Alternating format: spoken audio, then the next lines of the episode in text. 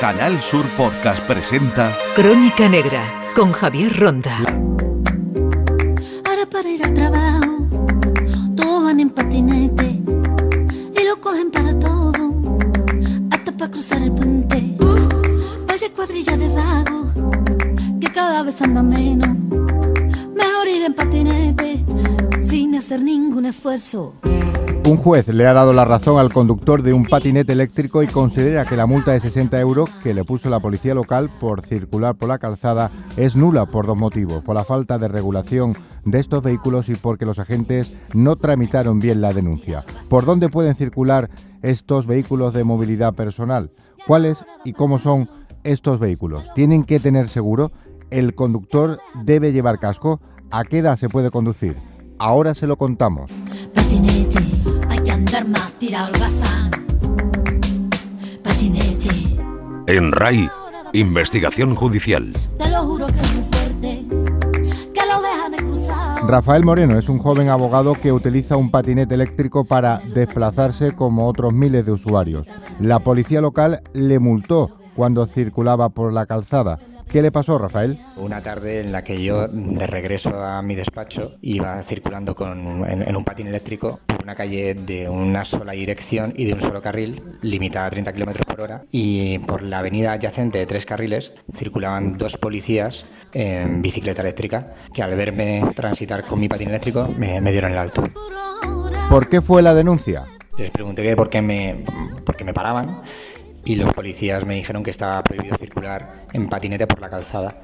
Y yo conocía algo la legislación porque soy abogado y antes de comprar el patinete había estado viendo que en, el término municipal de Alicante y prácticamente en ninguno de todo el territorio nacional existían ordenanzas y ni siquiera había todavía una instrucción clara de la Dirección General de Tráfico más allá de una del año 2016 que calificaba los patinetes como vehículos de los patinetes eléctricos como vehículos de movilidad personal. También les hice ver que ellos estaban circulando en bicicletas eléctricas, que al fin y al cabo eran aparatos similares al mío, pero de, de nada sirvió, me multaron.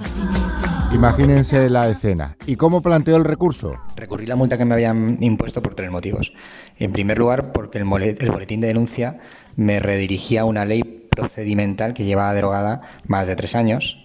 En segundo lugar, porque el boletín de denuncia no identificaba como, como es obligatorio el tipo de vehículo que yo manejaba.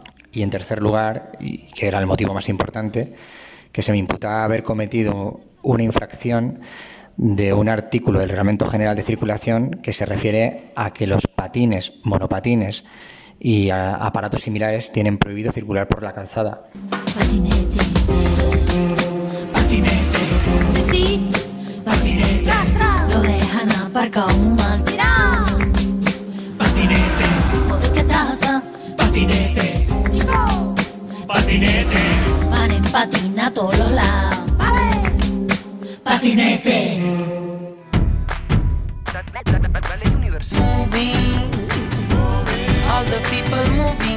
Ana Luz Jiménez es la coordinadora de la Dirección General de Tráfico en Andalucía. Una recomendación de- desde la Dirección General de Tráfico. Bueno, pues sobre todo transmitir un mensaje de precaución, de prudencia y de respeto a los demás usuarios de la vía.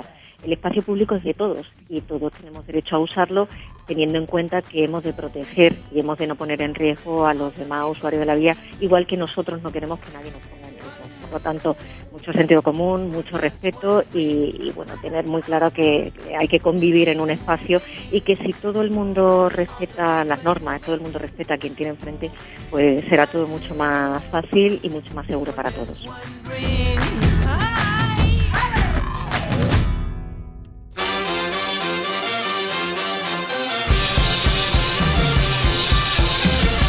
José María Martínez es responsable de formación de ADEPLA, la Asociación de Jefes y Directivos de la Policía Local de Andalucía. Aunque depende de la ordenanza de cada municipio, de cada localidad, se ponen muchas multas de tráfico por la policía local a los conductores de los patinetes eléctricos y vehículos similares. Diría que se sanciona mucho o poco, José María. Bueno, se sanciona en la medida en las responsabilidades en la, en la parte de conducción de, de- estos conductores. Eh, Simplemente estamos ahora, sobre todo, fundamentalmente hay irresponsabilidades en la conducción, compartiendo los- prácticamente los espacios en los que son prioritarios los peatones y ahí es donde nosotros más incisivos somos en ese sentido. Después, lógicamente, están el tema de estos estacionamientos indebidos, sobre todo, sobre todo no con los particulares, sino con los turistas que hacen uso de los patinetes que son de alquiler en la, en la ciudad. ¿Se puede decir, José María, desde el punto de vista del oyente, para que lo entienda, que la llegada de estos vehículos han generado un problema o simplemente se han metido y han llegado para quedarse en este tipo de, conducción y de movilidad? O, qué se puede decir al respecto? Claro, ya no tenemos la imagen de la circulación de un coche y una moto, sino que tenemos muchos más vehículos. Bueno, es, lógico lo que, lo que usted comenta. Lo que sí es cierto es que, mm, lo hemos dicho antes, esto es un medio de locomoción que nosotros no podemos pretender que sea un problema. Donde otros ven problemas, nosotros que estamos en la calle día a día, nuestros hombres, vemos oportunidades. En este sentido, sería muy ignorante pensar de que estos, mm, digamos, estos, vehículos no han traído mm, dificultades a las ciudades. Lógicamente tiene usted que tener en cuenta que los espacios sobre los que estos vehículos circulan es un espacio restringido a lo que son los peatones, es decir, el elemento más vulnerable de lo que es la seguridad vial.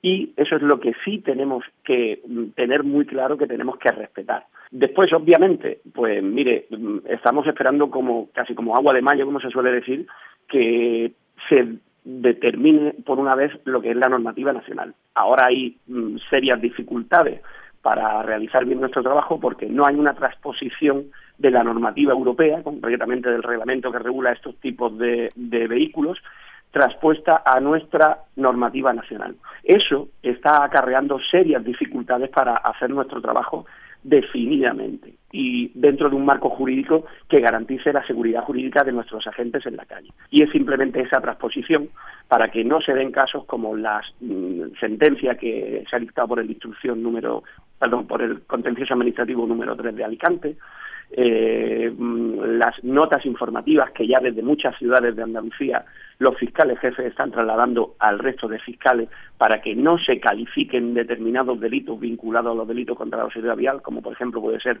el que recoge el 384, donde no se le puede calificar ese tipo de delito a una persona que lleva este patinete y que no tiene eh, permiso de conducción, autorización administrativa para conducir.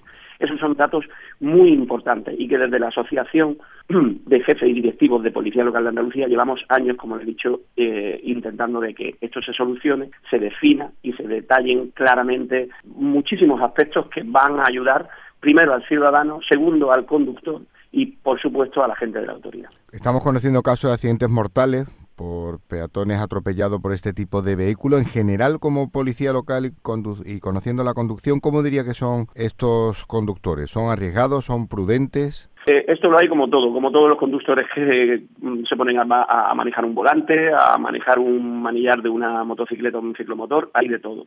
Hay una especial incidencia, sobre todo por las peculiaridades que ello conllevan, que en ciudades muy turísticas de Andalucía eh, la implantación de las empresas de alquiler de patinetes ha dado un perfil del usuario más lúdico, pero a la vez más negligente, hay que decirlo, ¿no? Pero también por contra hay volumen muy elevado de ciudadanos vecinos de las localidades que les estoy refiriendo, que lógicamente llevan una conducta de conducción totalmente eh, correcta. Eso sí que hay que decirlo. Yo, por ponerle un caso, por poner un caso a nivel de siniestralidad y con los eh, datos que manejamos aquí, en, mm, yo se lo digo como intendente mayor de la Policía Local de Málaga, no solo la siniestralidad del 2019, en, en lo que se refiere a intervención policial en este tipo de siniestros, hemos tenido 73 accidentes en los que estaban implicados vehículos de movilidad personal, ¿de acuerdo? Sin distingo entre si eran un señor que es turista que está aquí en Málaga o un señor que vive en una barriada en Málaga y utiliza el, el patinete para desplazarse, ¿no? En ese caso, eh, lesiones graves sí que ha habido en cuatro de estos casos, situaciones de personas eh, fallecidas ninguna, pero como dato significativo de estos 73 accidentes, háganse cuenta que 22 de ellos son por atropellos a peatones, con lo cual incidimos, incidimos que esta relevancia eh, tiene mm, muy especial interés y significación con el tema de los peatones, es decir, de ese espacio que ocupan los, los patinetes un espacio reservado para los peatones. Por eso le digo que eso es fundamental, que la legislación se adapte, se regule, se transponga para definir con exactitud, con independencia de las normas de conducción que obviamente son importantes, pero sobre todo, sobre todo, cuáles van a ser las líneas de por dónde van a poder circular eh, estos estos vehículos. ¿Cuál es su opinión sobre la conducción de estos vehículos? Por ejemplo, el casco, la edad mínima, la velocidad, incluso si considera que deberían de tener un permiso, un carnet como otros vehículos. En ese aspecto ya está definido y aunque muchos jueces eh, estiman que las instrucciones que dispone la Dirección General de Tráfico eh, tienen un carácter orientativo, de cara a los agentes de policía local eh, no es tanto así, es decir, son definitorios. Nosotros desde ACDEPLA siempre hemos defendido que tiene que haber una regulación de las conductas, sobre todo de las conductas que conlleven a comportamiento sancionable para este tipo de conductores, como por ejemplo, es decir, que no se puede conducir con auriculares ni haciendo uso del teléfono móvil, no pueden ir más de un ocupante en el, en el patinete, el tema del seguro obligatorio, el tema de la utilización del casco, el tema de someterse a las pruebas de alcohol y de drogas cuando así lo determine el agente de autoridad que está eh, haciendo funciones de vigilancia en la ciudad, sí que es muy relevante. De hecho, lo que a la vinculación con lo que es la homologación y certificación del vehículo, ya en la última, en la última mm, disposición, en la última instrucción, eh, concretamente la que ha dispuesto la Dirección General de Tráfico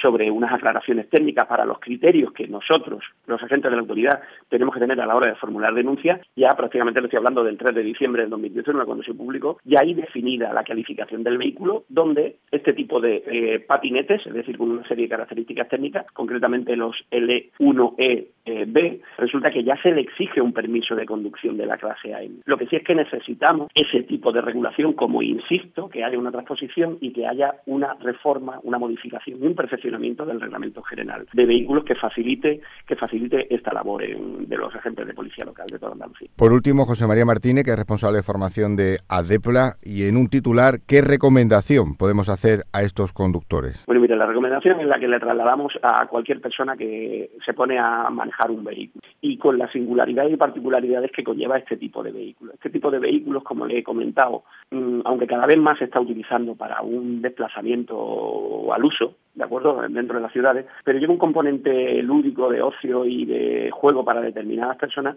que lo hace peligroso. Pero sobre todo tendríamos que tener claro, y sigo insistiendo en ello, de darle una, mm, digamos, una disposición de que hagan mm, caso de las instrucciones que se le da eh, por parte de la policía local y por parte de cada uno de los municipios, porque esto, lamentablemente, eh, va a tener que ser el propio ayuntamiento porque eh, eso es la tendencia que estamos viendo en todos los en todos los foros en los que estamos participando como asociación. Finalmente van a tener que ser los ayuntamientos los que definen exactamente por dónde van a poder conducir estos estos vehículos. El resto de las normas pues las que le he comentado son las normas que podemos transmitirle para que haya una conducción segura efectiva y que se haga compatible un espacio de estas personas que se están moviendo dentro y buscando una un, un ambiente sostenible de las personas que van caminando por la acera en su espacio por ser más vulnerable. Es lo que le podemos es lo que le podemos recomendar desde la asociación de jefes y directivos de policía local de Andalucía. Los casos más sorprendentes en investigación judicial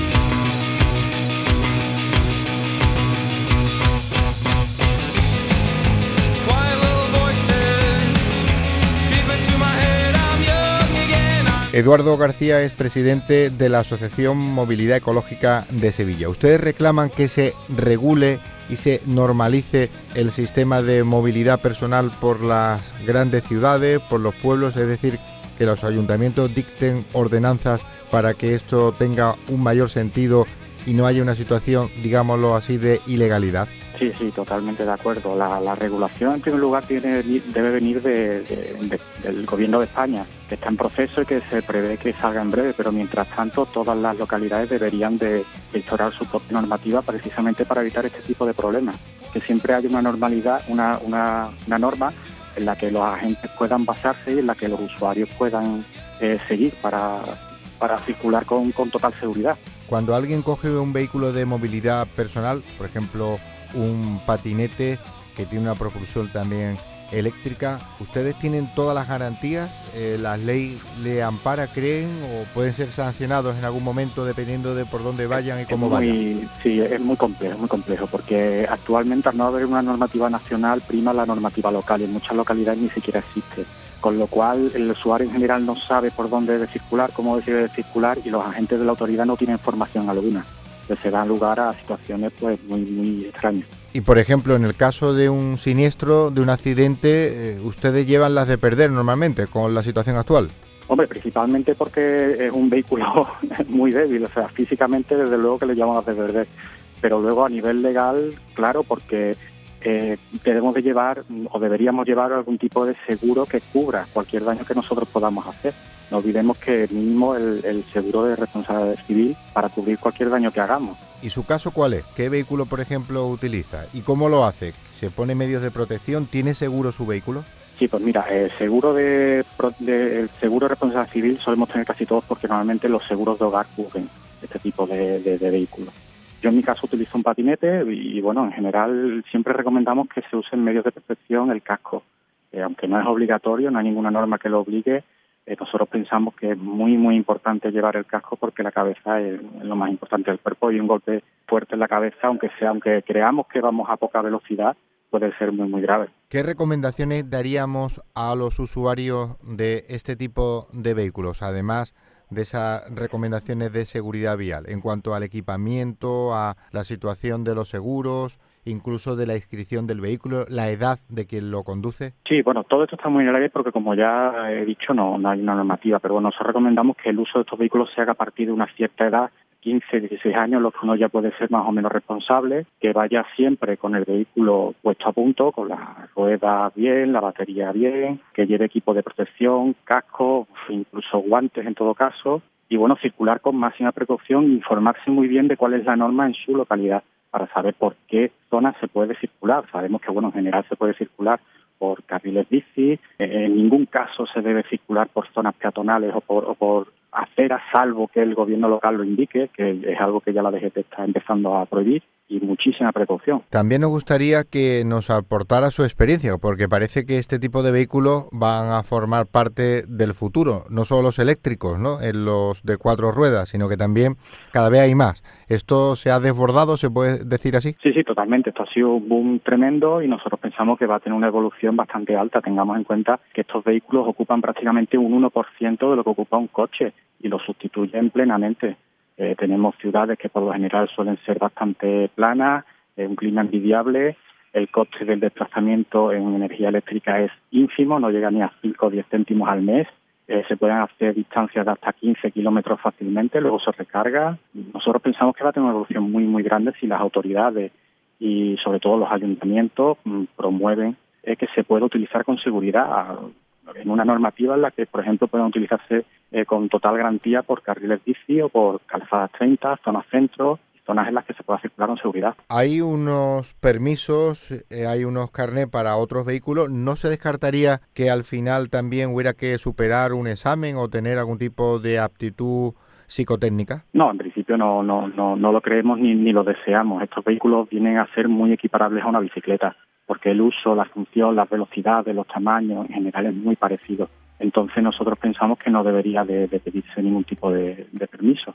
En todo caso, eso, que esté bien normalizado, bien reglado y una vez que esté así no, no debería haber problema alguno. Y por último, Eduardo, ¿qué se siente al llevar este tipo de vehículo en las manos? Porque es muy directo, ¿no? Se está en contacto pues con la calzada a escasos centímetros, se va al aire libre, es una forma de desplazarse y de moverse un poco particular, por decirlo de alguna manera. Sí, además la recomiendo a cualquiera que no lo haya utilizado todavía, le recomiendo que pruebe un día porque se va a dar cuenta de, la ventaja que supone dejar el coche en casa y coger este vehículo que vas por la calle, vas feliz, vas contento, vas viendo el paisaje y la verdad es que es muy, muy, muy, mucho, mucho más divertido que, que ya en coche.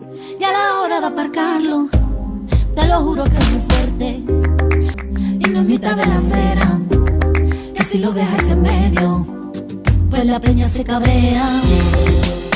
Patinete, sí, sí. En Canal Sur Podcast han escuchado Crónica Negra con Javier Ronda.